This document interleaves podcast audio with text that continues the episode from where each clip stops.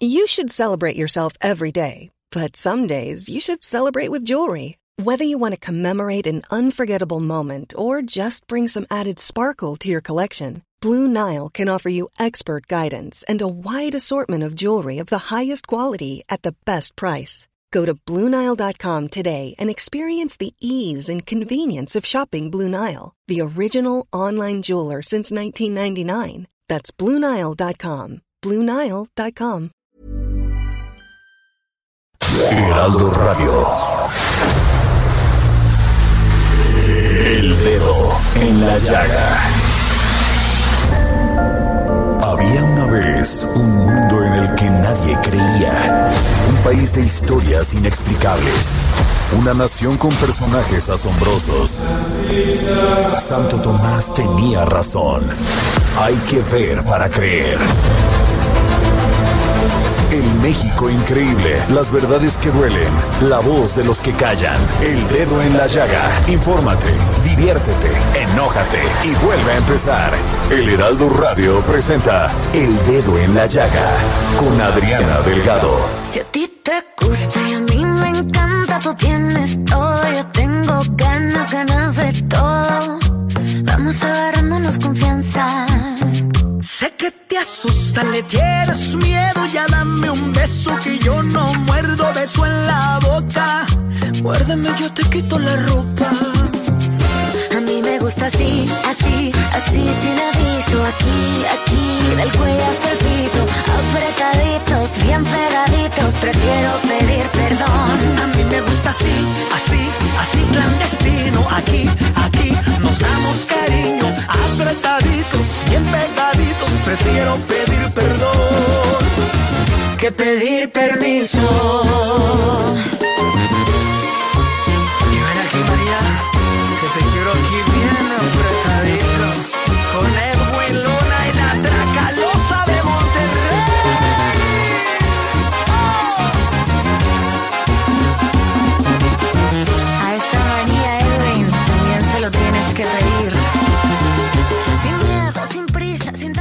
estamos escuchando en este 4 de mayo del 2022 pedir permiso con Edwin Luna y María León en este maravilloso dueto que formaron estos dos maravillosos cantantes.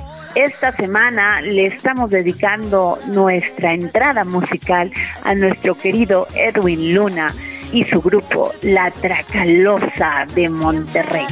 Prefiero pedir perdón. A mí me gusta así, así, así clandestino. Aquí, aquí, nos damos cariño. Bueno, como les decía, este miércoles el presidente Andrés Manuel López Obrador presentó su paquete contra la inflación y la carestía, PASIC, con el que el gobierno federal intenta contener el incremento de precios en la canasta básica y este programa consta de siete puntos y uno de ellos es precisamente el tema de se plantea el aumento en la producción de maíz, arroz y frijol a las empresas privadas, así como el aumento en la distribución de fertilizantes, la cual pasaría de cuatro a nueve estados. Y tengo en la línea al secretario de Agricultura y Desarrollo Rural del Gobierno de México, Víctor Manuel Villalobos Arámbula. ¿Cómo está, secretario? Buenas tardes. Hola Adriana, qué gusto saludarte como siempre. Aquí estamos a tus órdenes. Gracias, pues cuénteme de este punto número tres donde se, se plantea el aumento en la producción de maíz, arroz y frijol y este y el tema de los fertilizantes, por favor. Con mucho gusto. Pues mira, este esta estrategia que anuncia el señor presidente esta mañana, pues eh, se, propiamente desde la óptica de la Secretaría de Agricultura o de nuestro sector se enfoca a dos grandes prioridades. Uno de ellos es claramente lo que tú señalas, el programa de producción primaria, que hay que decirlo, es, eh, es un programa de corto plazo, estamos hablando por los próximos seis meses y como sabes, esto tiene que ver con el ciclo agrícola, primavera-verano. O sea que de esto que estamos este, ya comprometiendo a cosechar va, empieza a finales de este año. Y el segundo, pues es el abasto de alimentos básicos a la población más, más vulnerable. Y bueno, para atender esto, eh, efectivamente lo que va a ocurrir es que a través de nuestro programa Producción para el Bienestar se ofertará un incremento en eh, dos millones de toneladas de maíz Este es un programa, como sabes, de cobertura nacional y es para dirigido para pequeños productores. Y a través del programa Sembrando Vida, un programa tan importante, aumentará la producción de maíz en 809 mil toneladas eh, y también 49 mil toneladas de frijol. Esto también para finales de este año. ¿Cómo, cómo este, se suma a esta capacidad productiva el tema, eh, el programa de fertilizantes para el bienestar? Bueno, como tú bien lo señalas, este programa, por instrucción del presidente, pasa de cuatro estados a nueve. Si quieres, los menciono nuevamente: es Durango, eh, Zacatecas, Nayarit, Morelos, Tlaxcala, Puebla, Guerrero, Oaxaca y Chiapas. ¿Por qué esos estados? Bueno, los tres que mencioné últimos, Guerrero, Oaxaca y Chiapas, pues son los, como sabes, los que tienen mucho mayor este, situación de pobreza, entonces esa es la razón. Y en los casos de los estados del norte, pues es porque hemos tenido deficiencias de producción de frijol, particularmente por el impacto de las sequías. Entonces, con estos con estos programas de producción de, de, de, los nueve estados de maíz y frijol, agregaremos una vez que se concluya este año, dos millones de, toneladas adicionales de maíz y frijol y algo de arroz. Entonces, en resumen, eh, con el programa de fertilizantes para el bienestar, más Sembrando Vida, más programa de producción para el bienestar, estamos hablando entre 4.5 y 5 millones de toneladas de maíz, frijol y, como te decía, algo de arroz. Entonces, esto es una contribución a la productividad y al abasto de granos de los cuales, como bien sabes, pues somos dependientes. Entonces vamos a ir disminuyendo la dependencia en la importación de estos granos en tiempos tan complicados. Usted anunció, eh, secretario, que este, las importaciones de maíz amarillo, que ahora son entre 16 y 17 millones de toneladas al año, el 73% de la demanda nacional bajará a unos 7 millones de toneladas, lo que eh, lograría el impulso a la producción en el sureste. ¿Es así? Efectivamente, pero esto lo hemos venido señalando en función del cierre de este gobierno. En, otras palabras, nos, estamos contabilizando este propiamente cuatro ciclos adicionales de, ciclos agrícolas de primavera, verano, otoño, invierno. Eh, para este tema en particular, y como te decía, es de corto plazo, este, propiamente estamos considerando el ciclo agrícola de este año. Este, en, en, en cuanto al tema de, de que se garantiza los, este, no aumentar los peajes, que eso pues, pues generaba muchísimo ruido, sobre todo por toda la delincuencia que pasan los productores para poder transportar su, su, sus productos y que esto pues encarece los costos, ¿no? Sí, claro. Este es un tema que repetitivamente los, eh, digamos, la, la la agroindustria ha venido señalando como una prioridad.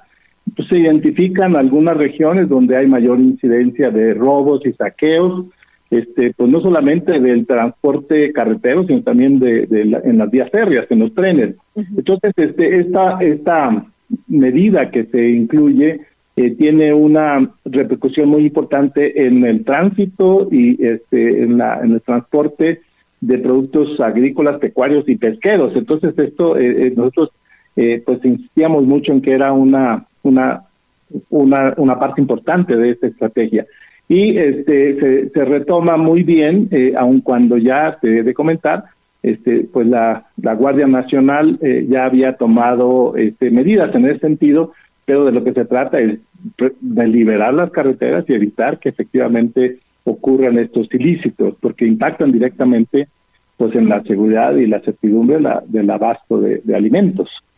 Así es. En el tema de los precios de garantías, muchas hay un cuestionamiento si esto no es control de precios. ¿Usted qué nos dice, secretario? No, mira, qué bueno que lo que lo mencionas porque precios de garantía, eh, como bien su nombre lo señala, es una certidumbre que se le da al productor este, de cuál es el piso mínimo que debe valer su cosecha, inclusive antes de sembrarla, eh, antes de sembrar sus parcelas. Esto es, nosotros este, a través de, Segalmex eh, eh, lanzamos la señal de cuánto va a costar la, la cosecha de granos, estamos hablando de cuatro productos básicos que es frijol, arroz, trigo y maíz, además de leche fluida. Entonces hemos puesto ya un precio piso y de ahí para arriba, este, pues de lo que se trata es que no los productores no sean víctimas pues del intermediarismo o de los coyotes, como se dice, este, porque este, ya estamos nosotros mandando la señal cuánto cuesta la la, la, producción. Eh, y algo de obviamente Segalmex acopia compra para sus tiendas, este 24 mil tiendas de Biconza que están distribuidas en todo el territorio nacional y pues ahí necesitamos más o menos un millón de toneladas de maíz blanco eh, para este para ofertarlo a precios eh, pues subsidiados, competitivos. Entonces, ese es, ese es el tema. Y te puedo decir hoy día, pues nadie le va a vender a Segalmex estos granos porque están mucho más, muy arriba de los precios de garantía. Eh, y, este, y, no esperamos, entonces nosotros saldremos a comprar este, también los granos pues al precio comercial, efectivamente.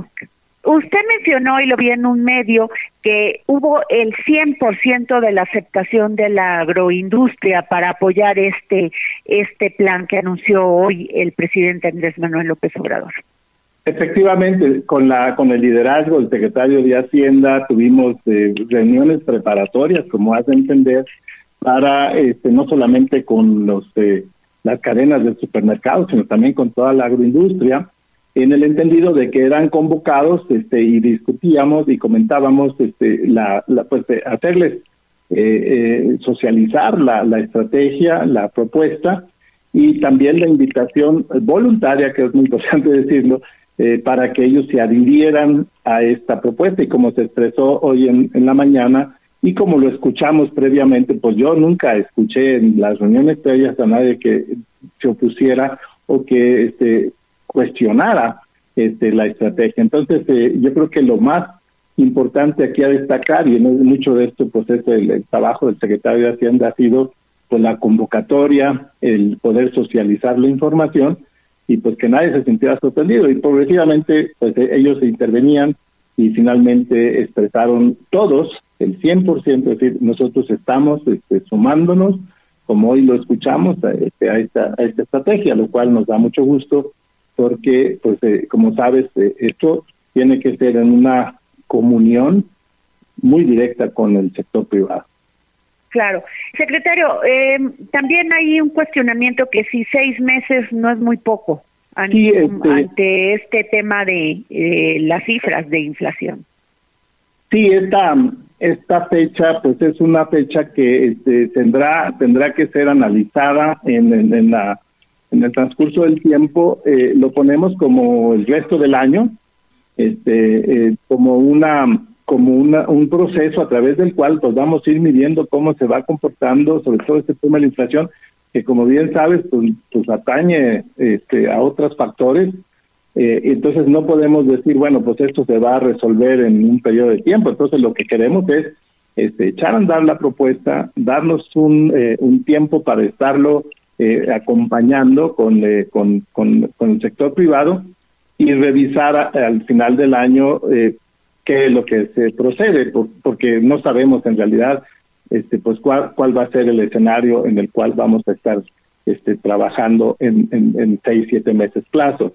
Lo que sí este, es bueno señalar es que algunas de las medidas que están ahí, que se presentaron en la mañana, eh, no necesariamente este, se, se cumplen en seis meses y, se terminan. Y te doy el caso de la eliminación de la cuota compensatoria al sulfato de amonio. ¿Qué quiero decir con esto? El utilizante está muy caro. Una tonelada de urea anda por 24 mil pesos. Entonces, eh, eh, no todo lo que los productores pues están cubiertos con el fertilizante que este que subsidia el gobierno. Entonces, ¿cuál es la medida que vamos a tomar para aquellos productores que no están beneficiados por este programa o que están en otros estados. Entonces, este, al eliminar la cuota compensatoria para el sulfato de amonio, vamos a poder, eh, como país, importar el fertilizante que va a ser mucho más barato, posiblemente menos del 50%, perdón, menos del 50% del, de la urea, porque el sulfato de amonio tiene urea, no en una alta proporción, pero este, pues es una fuente de nitrógeno y de azufre este, para los productores y les estamos dando esta, esta opción a través de compras consolidadas, a través del el acceso a un fertilizante que ya está disponible a partir de hoy este, y nos va a dar mucho gusto que, este, pues que estemos también complementando la agricultura que atiende el mercado nacional. Pues muy interesante esto y si nos permite, pues vamos a seguir estando en comunicación con usted, secretario de Agricultura y Desarrollo Rural del Gobierno de México, Víctor Manuel Villalobos Arámbula. Muchas gracias, secretario. no, Adriana, pues siempre muy agradecido de su atención y este, estamos a tu siempre. Gracias, muy amable. Buenas tardes. Y también le pedí a Ana Gutiérrez coordinadora de Comercio y Mercado Laboral del Instituto Mexicano para la Competitividad, INCO, que nos diera su opinión sobre este paquete contra la inflación y la carestía, PASIC. Y Ana, ¿tú qué piensas de la presentación de este programa del PASIC? Hola Adriana, primero que nada, un gusto acompañarte aquí para platicar rápidamente. Eh, pues mira, creo que hay mucho en este paquete que podría ser bueno si se implementa eh, primero que nada si se implementa y segundo si se implementa de la manera adecuada, ¿no? En particular si contrastamos con la expectativa que había hace algunos días de un paquete específicamente de control de precios o algo que pudiera pues generar eh, repercusiones negativas en el mercado y al final del día en los precios también, eh, pues esto es, es una buena noticia. Eh, hay varias cosas que, que me parecen interesantes de lo presentado el día de hoy en la mañanera en particular está esta propuesta de aranceles cero para la importación de algunos bienes e insumos básicos que realmente podría ser muy bueno para los precios, para la disponibilidad de productos en México y al final del día para el poder adquisitivo de las personas. No, esto pues todavía hace falta algunos pasos, por ejemplo, tendría que presentarse en el diario oficial de la Federación ya para que realmente se lleve a cabo esta medida, pero eso pues nos habla de un entendimiento del hecho de que el comercio exterior y la apertura comercial pueden ayudar muchísimo eh, a la canasta y, a los bolsillos de los mexicanos. No, ese es uno que, que es interesante. También está el tema del el fortalecimiento del programa de abasto de Liconza y Liconza que están precisamente encaminados a las poblaciones más vulnerables para proveerles de bienes con mejores precios eh, y que eso ayuda a mitigar el impacto de la inflación en los hogares con menores recursos, que sabemos que suele ser más fuerte. Entonces creo que hay, hay muchas medidas rescatables, esos dos son algunas de las principales que, que tengo en mente, pero hay otras que pues realmente o son repetición de algo que ya estaba llevándose a cabo, como el tema de la estabilización de precio de gasolina y el diésel, que en realidad ya llevamos varios meses con este apoyo adicional del gobierno y no es una medida específicamente encaminada al tema de la inflación. Y pues también está el tema de mencionar los programas como Sembrando Vida, que no necesariamente y es poco probable que tengan repercusión sobre el incremento en la producción y el incremento en bienes. Entonces, hay ahí claroscuros, eh, hay buenas noticias, solo hay que ver cómo se implementa y si se implementan realmente y de manera adecuada. El gobierno anunció que mediante subsidios se va este se va pues se va a mantener el precio de los productos y combustibles por debajo de la inflación. Eh, tú qué piensas porque cuando a mí me hablan de subsidios pues de algún lugar tiene que salir ese dinero. Pues mira, realmente ese es el que te mencionaba, que ya lleva un rato establecido, ¿no? Desde que vimos este incremento fuertísimo en los precios del petróleo y por ende en los precios de gasolina, el gobierno que ya tenía este establecimiento de una medida de apoyo al IEP, eh, que, que, había un, eh, no, no un subsidio, pero un estímulo al IEPS que podía subir hasta el 100% del IEPS y ayudaba a reducir el precio de la gasolina enfrentado por nosotros los consumidores, puso uno adicional, un apoyo adicional que también se basa en cubrir tal vez el ISR o el IVA, eh, y pues ahí ayuda un poco a mantener más estable el precio de la gasolina, que no significa que no incremente, pero no incrementa tanto como podría aumentar. Y eso se fondea con los recursos públicos excedentes a raíz de la venta de petróleo, porque pues si el, el precio del petróleo incrementa, pues también nuestras ventas aumentan por el valor. Entonces, de ahí se está eh, fondeando este apoyo que ya lleva algunas semanas y ahorita lo que muestran es una, un agrandamiento de esa medida, ¿no? Que se extienda electricidad a gas LP y ahí pues el tema que tendríamos que ver es qué tanto van a ser suficientes esos excedentes de ingresos petroleros y si van a ser suficientes para cubrir eso o si vamos a tener que meter la mano a la bolsa de otros eh, ingresos públicos que ahí ya pues nos generaría un poco nos generaría un poco de distorsiones en las capacidades de gasto del, del gobierno federal. Estoy hablando con Ana Gutiérrez, coordinadora de Comercio y Mercado Laboral del Instituto Mexicano para la Competitividad. Ana, ¿seis meses es suficiente para poder hacerle frente a esta terrible inflación y crisis económica que tenemos? Pues mira, realmente creo que sí hay que hablar de meses y hay que tener muy claro el hecho de que ninguna de estas medidas va a ser inmediata, ¿no? Todas estas medidas tienen un tiempo eh, relativamente pues, largo, digamos, en términos de que tenemos que esperar a las cosechas, tenemos que esperar a que realmente el impacto de la entrega de fertilizantes o la eliminación de cuotas tenga un impacto y un resultado claro en la producción de los agricultores o de los productores de, bienes alimentarios, ¿no? Entonces, sí, eh, pues tenemos que esperar algunos meses, tenemos que ponerle bien eh, la lupa a la implementación de estas medidas. Y tenemos también que pues, seguir de cerca las decisiones de política monetaria.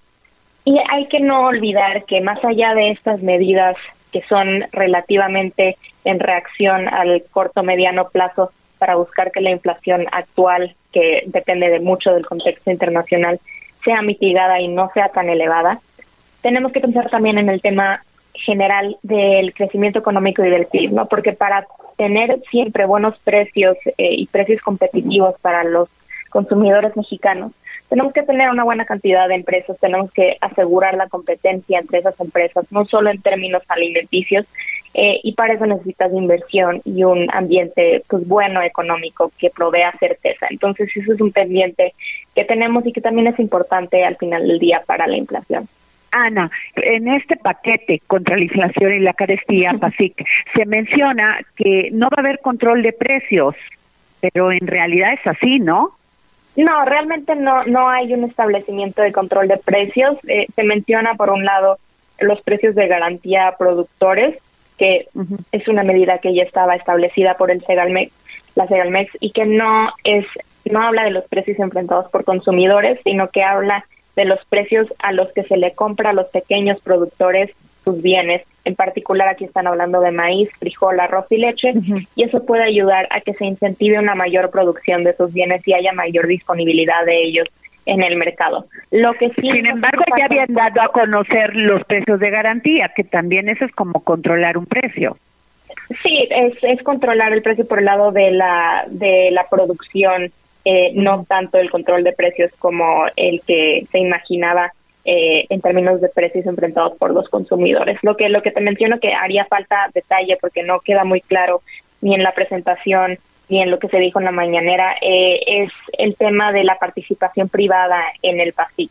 Em, que se habla de que pues las empresas privadas se van a unir y se van a comprometer a, a cumplir con este paquete eh, pero no queda claro a qué se estarían comprometiendo y cuántas de las empresas se comprometerán, ¿no? Porque si hay ahí algún tema eh, ya específico dentro de esa medida que todavía no hayan anunciado, pero que se anuncie en términos de control de precios o de límites o máximos, pues ahí sí se podría generar una distorsión si las empresas grandes se suman, pero las empresas pequeñas no se suman. Y eso pues tiene repercusiones en el mediano y largo plazo para la cantidad de empresas y la competencia en el país. Entonces, ahí falta detalle todavía en el tema de la participación privada en el PASIC, que nos gustaría ver a qué específicamente se van a estar comprometiendo.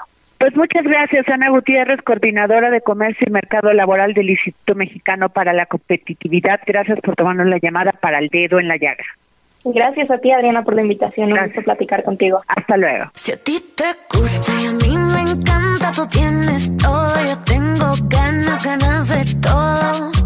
Vamos agarrándonos confianza. Nos vamos a un corte comercial. Soy Adriana Delgado y nos escucha usted a través de la 98.5 FM del Heraldo Radio en este maravilloso grupo de medios el Heraldo Media Group. Y regresamos en un momento. Apretaditos, bien pegaditos, prefiero pedir perdón. A mí me gusta así, así, así clandestino. Aquí, aquí nos damos cariño. Apretaditos, bien pegaditos, prefiero pedir perdón que pedir permiso. Con Edwin Luna y la Tracalosa de Monterrey.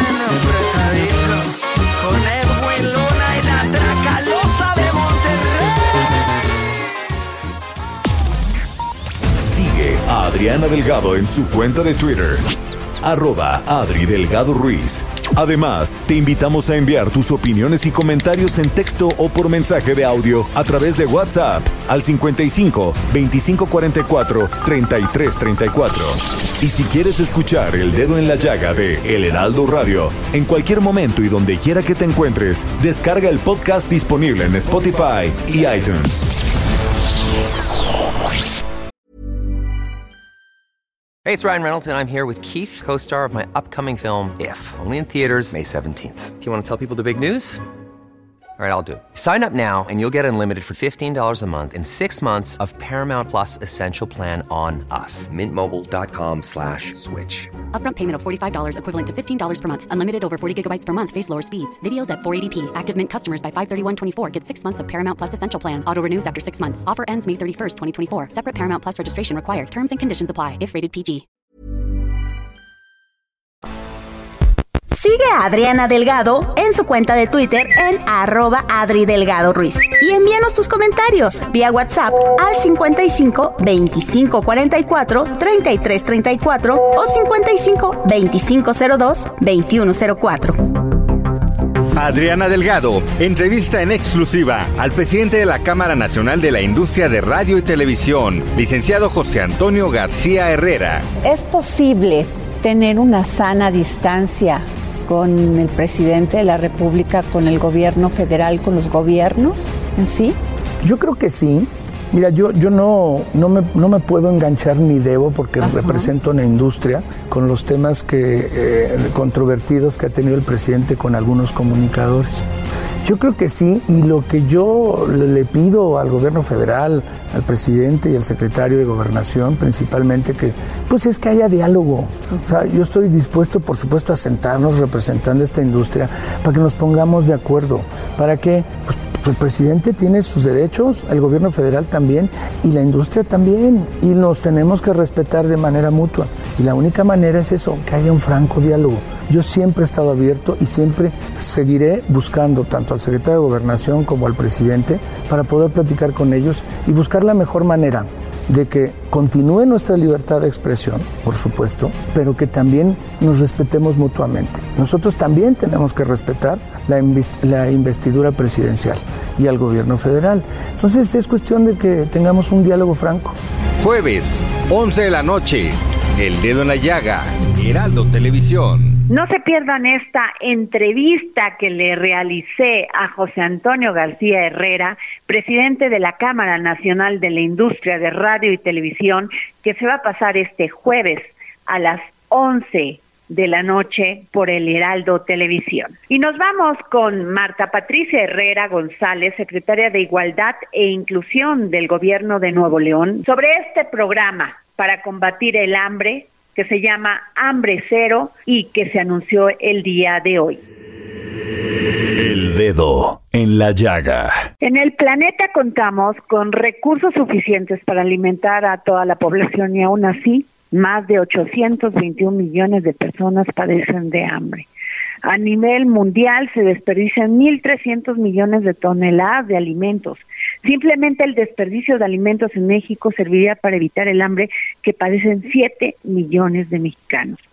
Es importante recalcar también que el cambio climático como principal factor al afectar la producción de alimentos, pues da por hecho las, el aumento de temperatura, las sequías o inundaciones, pues da este resultado a menor producción de alimentos y por lo tanto una elevación al costo para el consumidor.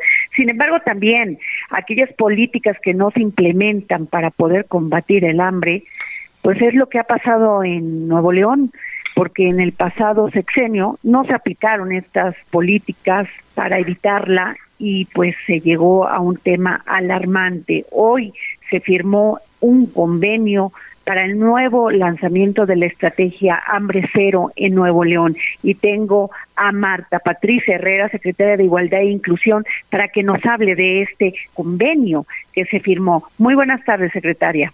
¿Cómo estás, Adriana? Qué gusto escucharte. Encantada de estar aquí contigo. ¿De qué se trata este programa? Y por lo que ha comentado el señor gobernador eh, Samuel García Sepúlveda, pues no se combatió esto años atrás y pues esto originó que creciera tres veces el hambre en Nuevo León.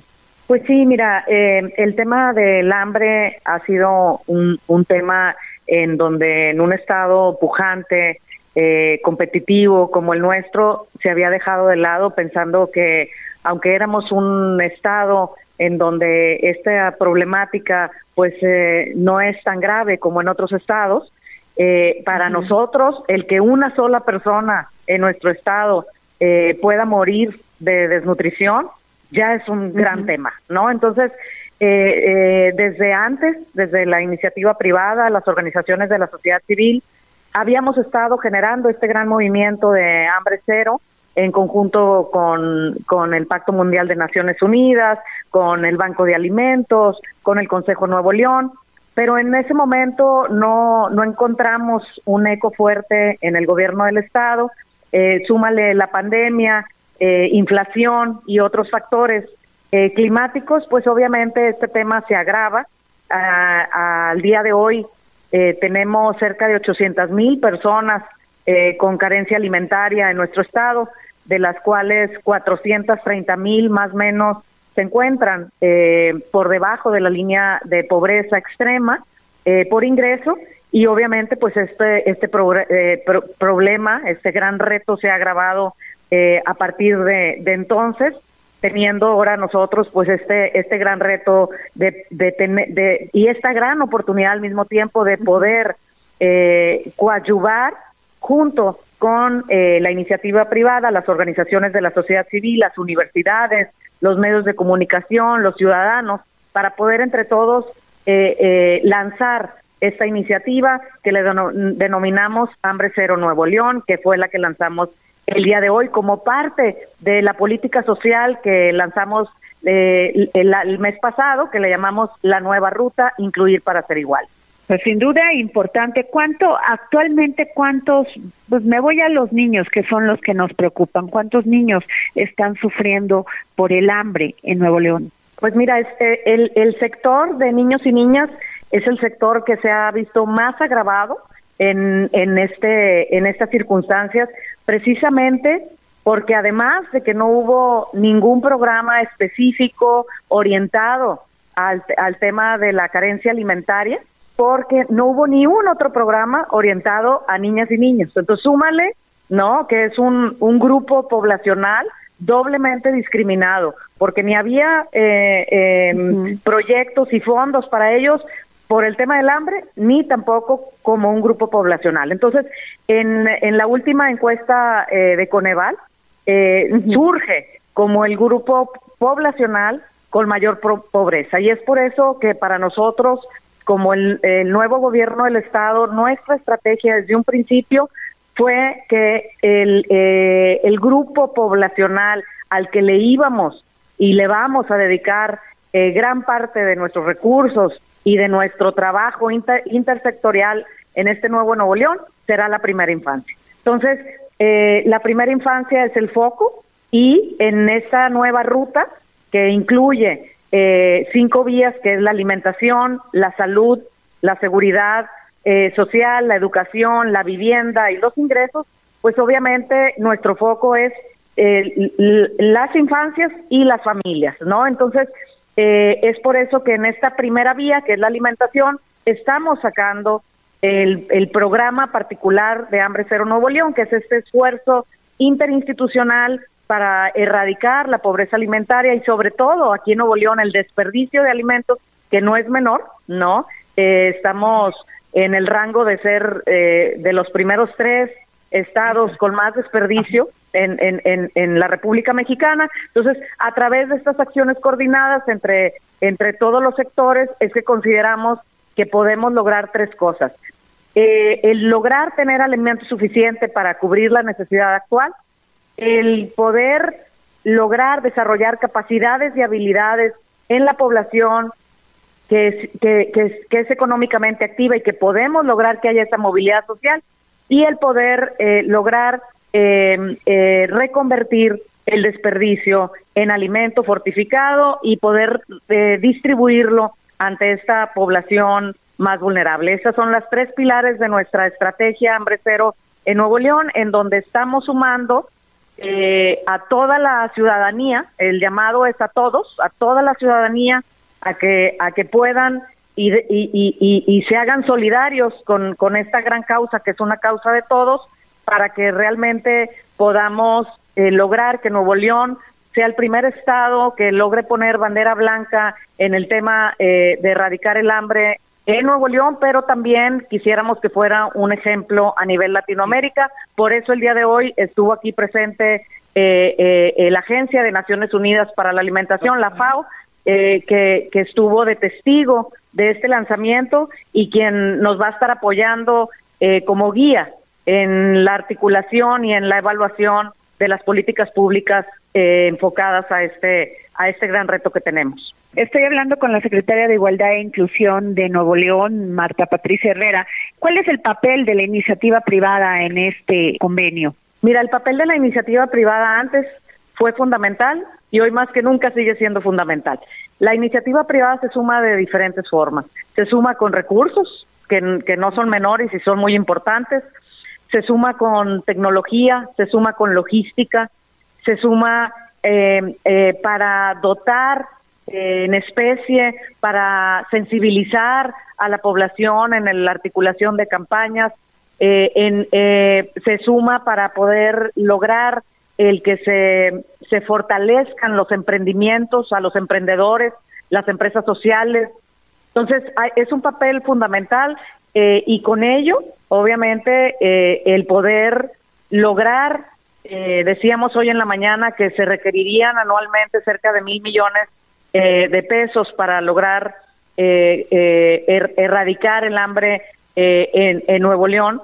Y, y, si ahorita tenemos más o menos la mitad que hemos logrado este, entre el gobierno del Estado, la iniciativa privada, los ciudadanos, pues es que queremos ir por más y ir por más pues es también sumar a todas aquellas empresas medianas, pequeñas, porque estamos convencidos de que esta es una causa de todos. Así que eh, el papel de la iniciativa privada es fundamental en este proceso que hemos definido como la estrategia Hambre Cero Nuevo León.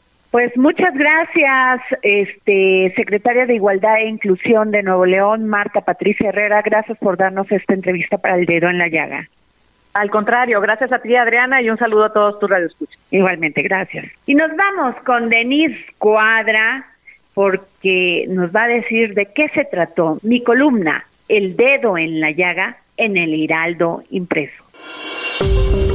En el dedo en la llaga de esta semana de Adriana Delgado, cuentas y costos electorales, dedicada al jefe Franco por su entrega y profesionalismo. ¿Bajar el costo de las elecciones?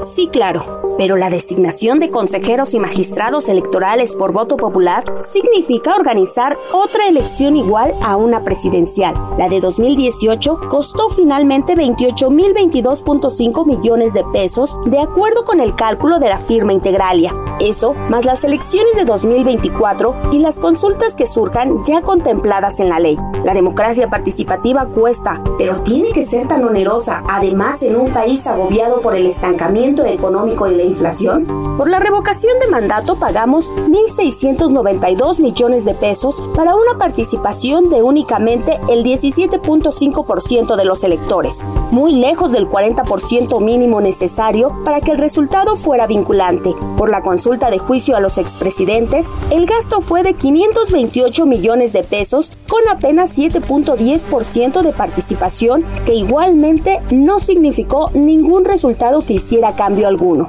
¿Los partidos designarían a los candidatos a consejeros y magistrados electorales o serían postulaciones ciudadanas? Clarificarlo es importante porque aún con el voto popular, ¿cómo se lograría que esos cargos no terminen siendo igualmente cuotas y costos de gobiernos o partidos políticos?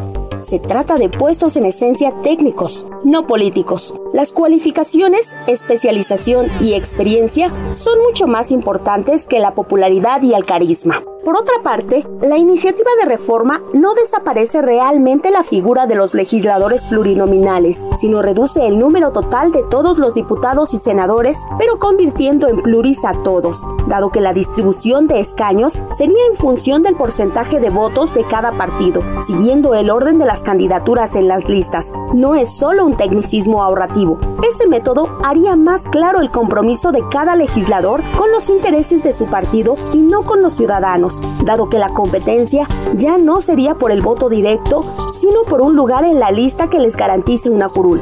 ¿No es eso contrario al propósito de fortalecer la democracia? Si hay un acuerdo generalizado entre los mexicanos, es que los partidos políticos reciben demasiado dinero que sale de nuestros bolsillos. Darles mucho menos es más que necesario cuánto y cómo.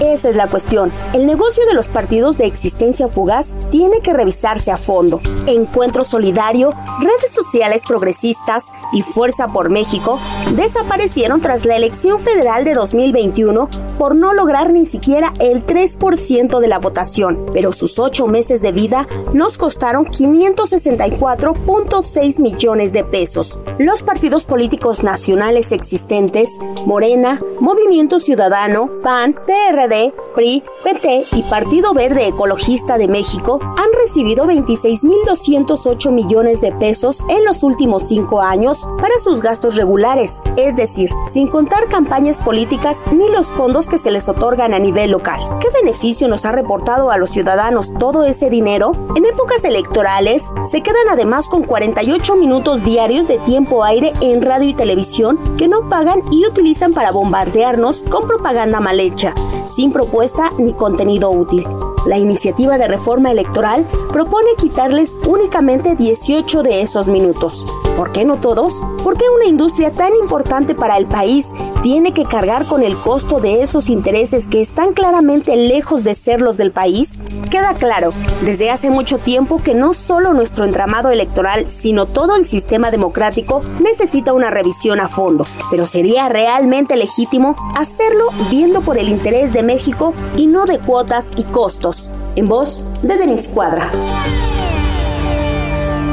Y nos vamos con don Pepe Carreño, internacionalista, editor de la sección Orbe en el Heraldo de México, que nos va a hablar sobre lo que el presidente de Estados Unidos, Joe Biden, dijo de lo fundamental que es que una mujer elija si quiere tener un hijo o no y si quiere abortar o no. Y esto tras un borrador que se presentó en la Corte Suprema de Estados Unidos que penalizaría el aborto. El dedo en la llaga por el mundo con José Carreño. Muy buenas tardes, Adri. Gracias por la oportunidad de dirigirme al auditorio de El Dedo en la Llaga. Siempre es un placer y una responsabilidad importante. A veces toca hacer señalamientos sobre situaciones que no tienen necesariamente que ver con temas específicamente mexicanos y de política internacional, como por ejemplo el hecho de que la Suprema Corte de Justicia de los Estados Unidos haya determinado revocar el fallo de Roe contra Wade, un juicio de 1973 en el que el fallo que favoreció a la aparentemente víctima pues eh, implicó por conexión un, la protección al derecho de la mujer al aborto. Este caso ha sido en alguna medida la ley en los Estados Unidos durante los últimos 49 años y ha provocado ciertamente un sinfín de problemas, de conflictos y de choques entre partidarios y adversarios del aborto en una sociedad tan conservadora como la estadounidense. El hecho real es que la aparente decisión de la Suprema Corte de Justicia, filtrada la noche del lunes por un reportero de la revista política Político justamente, provocó verdaderamente olas a lo largo y lo ancho de la sociedad estadounidense, toda vez que los enemigos del aborto pueden anotarse una victoria formidable que de entrada permitiría que al menos 13 estados gobernados por republicanos ya determinaran una prohibición contra el aborto y que otros 13 lo hicieran igualmente en el corto plazo. Esto implicaría, entre otras cosas, que al menos las mujeres en esos estados tuvieran que viajar decenas o cientos de kilómetros para poder acceder a lo que hasta ahora es un derecho y que algunas de ellas pudieran incluso enfrentar acusaciones judiciales por interrumpir la vida en, eh, de un infante o nonato. La situación es bien complicada para las mujeres, pero también tiene una ventaja para los adversarios de, de esa legislación. El hecho real es que ahora los demócratas están convocando a feministas y liberales para tratar de evitar que esa legislación antiaborto se convierta en la norma en el país y eh, esto se haría mediante el control demócrata del Congreso en las elecciones del próximo noviembre. Es una situación harto complicada, evidentemente, pero tiene también importancia para México por varias razones.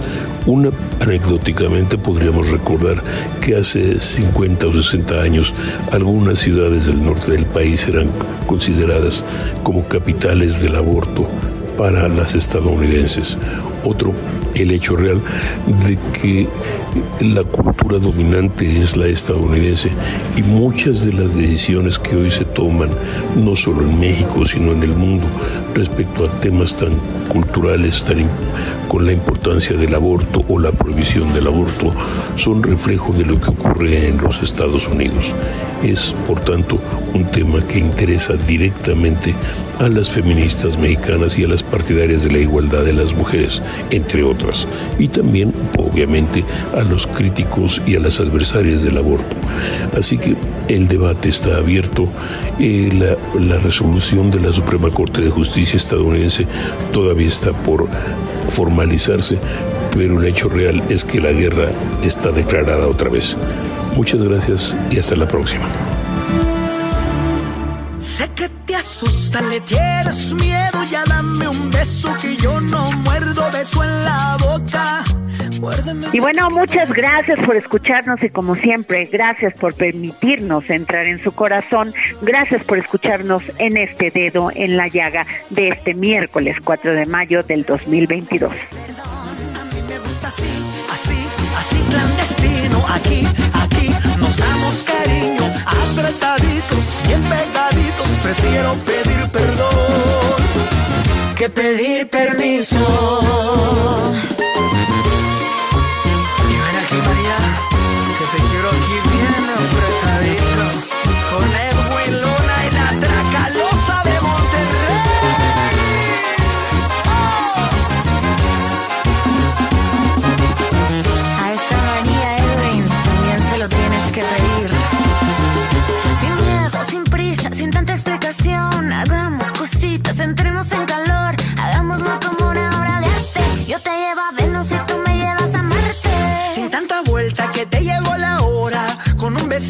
Seguro te enamoras. Todo esto te lo pierdes cuando tú te demoras. Ya no le pienses, esto es ahora. A mí me gusta así, así, así, sin aviso. Aquí, aquí, del cuello hasta el piso.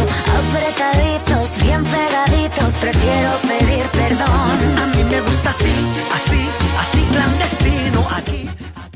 Adriana Delgado, entrevista en exclusiva al presidente de la Cámara Nacional de la Industria de Radio y Televisión, licenciado José Antonio García Herrera. Para los medios siempre han sido para los gobiernos ese esquema, le llaman cuarto poder. los políticos le llaman el cuarto poder. De echar sus culpas cuando algo no sucede bien en los gobiernos, no solamente los de México, sino en todo el mundo. Y dicen la culpa la tuvieron los medios, porque dijeron de más, dijeron de menos o simplemente informaron. ¿Cómo se puede llevar esta relación? ¿En, en dónde radica el respeto? ¿En el profesionalismo? Definitivamente, yo te quiero decir que los medios más responsables en este país somos la radio y televisión mexicana porque nosotros sí damos la cara de lo que decimos. Y nosotros sí somos responsables y somos los más confiables.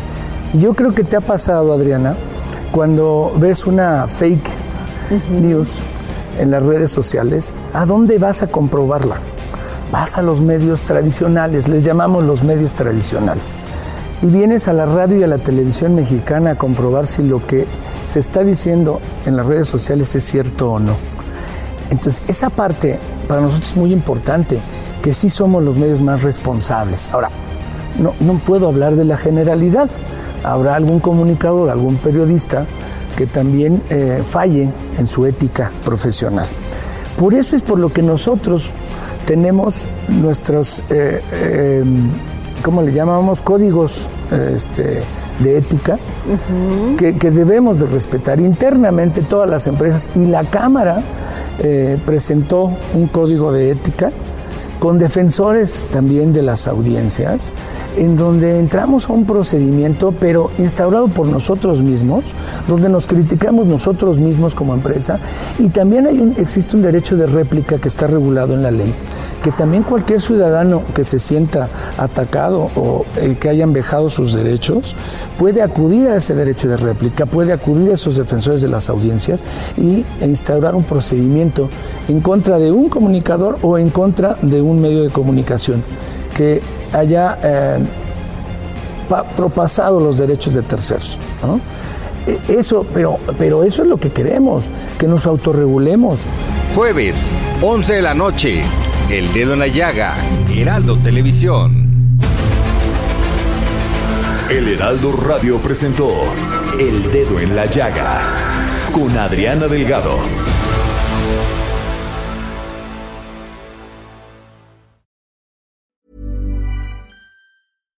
Even when we're on a budget, we still deserve nice things. Quince is a place to scoop up stunning high-end goods for 50 to 80% less than similar brands. They have buttery soft cashmere sweaters starting at $50, luxurious Italian leather bags, and so much more. Plus, Quince only works with factories that use safe, ethical, and responsible manufacturing. Get the high-end goods you'll love without the high price tag with Quince. Go to quince.com/style for free shipping and 365-day returns.